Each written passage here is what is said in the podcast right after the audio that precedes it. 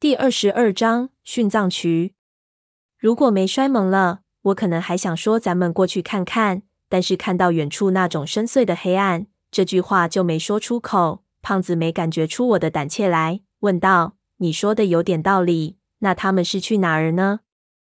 咱们要不去看看？反正这河也不长。”潘子马上摇头，不同意，道：“咱们耽搁不了时间，小三爷受了伤。”要再出点什么事情，跑都不行。咱们还是别把精力花在这里。三爷给我们传的话儿，咱们都还不知道是什么意思。与其节外生枝，不如趁这个时候好好想想，三叔说的的公入口究竟在什么地方。正巧那些怪鸟似乎也不飞下来。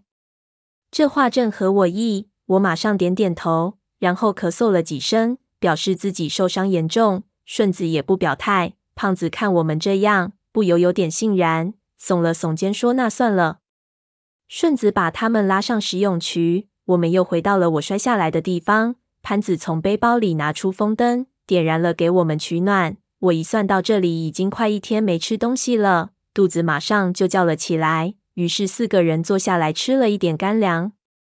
翻开我们的行李，我们才发现，我们大部分的食物竟然都是在陈皮阿四那伙人的包里。我们身上带的食物明显已经十分不够了，特别是胖子，这一顿下来，他包里基本就没吃的东西了。但是，几乎所有的装备却全部都在我们这里，像绳子、找钩子、火炬等等必须的探险用品。潘子查看了一下，对我们道：“看样子陈皮阿四在分配我们装备的时候，已经下了功夫了。装备全部都是我们的人备。”食物都是他们的人来备，这样两边谁也拉不下谁，谁也不能自个儿跑掉。这一招我还真没注意到。胖子嘲笑道：“你他娘的注意到什么了？幸好我也没指望你和你们那个三爷，每次碰到你们一定做亏本买卖。在火车上我就料到有这一天了。”潘子呸了一口，道：“你他娘的少说风凉话，你也不是什么好东西。”你不给我们闯祸，我就阿弥陀佛了。顺子怕他们吵起来，道：“几位老板有力气吵架，不如快点想想你们那个三叔说的那话是什么意思。”我也拍了潘子一下，让他别动气。问顺子道：“当时三叔来找你是个什么情况？你要不详细和我们说说？那一句话太笼统了，我们连黄陵都没进呢，真不知道该怎么去想。”我一问，胖子和潘子也静了下来，一起看向顺子。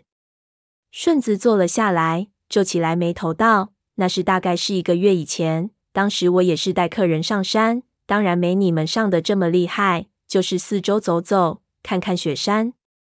你们三叔当时是混在那些客人当中，后来在山上过夜的时候，他突然就把我叫出去，神神秘秘的说他现在要自己一个人上雪山去了。”让我别给其他任何人说，然后给我点钱，让我大概在这个时间在山脚下等一个叫吴邪的人，然后带你们进山，只要能把你们带到他面前，就能给我一大笔钱。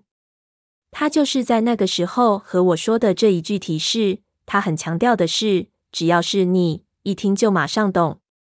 他确实这么说。我问道，顺子点了点头，表情很肯定。我就感觉到有一点奇怪，这话似乎是在强调听的人，而不是话的内容。只要是我听了就能马上懂，难道我身上有不同于其他几个人的特质吗？那你怎么懂得支开陈皮阿四之后才告诉我们这些东西？胖子问。顺子嘿嘿一笑，露出了与以前截然不同的一种表情，道：“我也不是傻子，你三叔告诉过我你们的人数，说如果人数不对。”就只能把话传给你一个人听。我一看到你们，当时就感觉到你们这一队人气氛有问题，似乎有两股不同的人混在一起。当时我又不知道你们是干什么的，只好先装傻看看。到底我收了别人的钱了，万一弄得不好，耽误了你们的事情就不好。我看着顺子的表情，就感觉到一种脚快，心中就一个疙瘩，心说原来从上山开始。他的那种憨厚都是装的，那乖乖真是人不可貌相，难怪越走到后来，这小子就越镇定，原来是露出本来面目来了。潘子是老江湖了，这时候就沉下了脸，道：“没这么简单吧？我看你好像还知道什么。”顺子悠悠的一笑：“我退役前是在这里当兵的，雪山我走的多了。我的父母是土生土长的先族人，七百一十八动乱的时候从北朝鲜逃到这里来的，在山里躲了好几年。这山里古时候的传说多了。”我们碰到的怪事情也多了，每年怀着各种奇怪目的进山的人数不胜数。你要说我什么都不知道，我总归是知道一些东西的。所以我一看你们往这山头走，就猜出你们想干什么了。他顿了顿，意味深长地看了我一眼。要不是有你们三叔的嘱咐，在山腰雪崩的那个地方，我就绝对不会让你们再往前走了。潘子看了看我，又看了看胖子。一下子也讲不出话了，呆了半晌，潘子拿出一支烟递过去，道：“顺哥，有眼不识泰山了。那咱们现在是自己人，来抽一根。”顺子没接那烟，抬头道：“我是个实在人，别说废话。我帮你们不是喜欢你们，我是求财。你们那个三叔答应给我的数目，够我用两辈子了，所以我怎么样也得把你们带到他面前。”你们还是快点想那句话是什么意思？潘子给他弄得很尴尬，只好把烟叼到自己嘴巴里，苦笑着看了看我。我问顺子道：“那你把三叔当时的原话重复一遍给我听听。”顺子回忆了一下，道：“当时他似乎是这么说的：等吴邪到了，你告诉他的宫的入口在玄武巨狮之的。然后我就问他那是什么意思，他说只要这么说。”如果是你，就肯定能知道了。还是同样，我叹了一口气，心说整句话听下来，关键还是我。但是这句话我明明是一点也听不懂。三叔他娘的，到底哪里来的这种对我的信心？这不是坑我吗？几个人都看向我，眼里露出殷切的表情。我摇了摇头，直叹大气。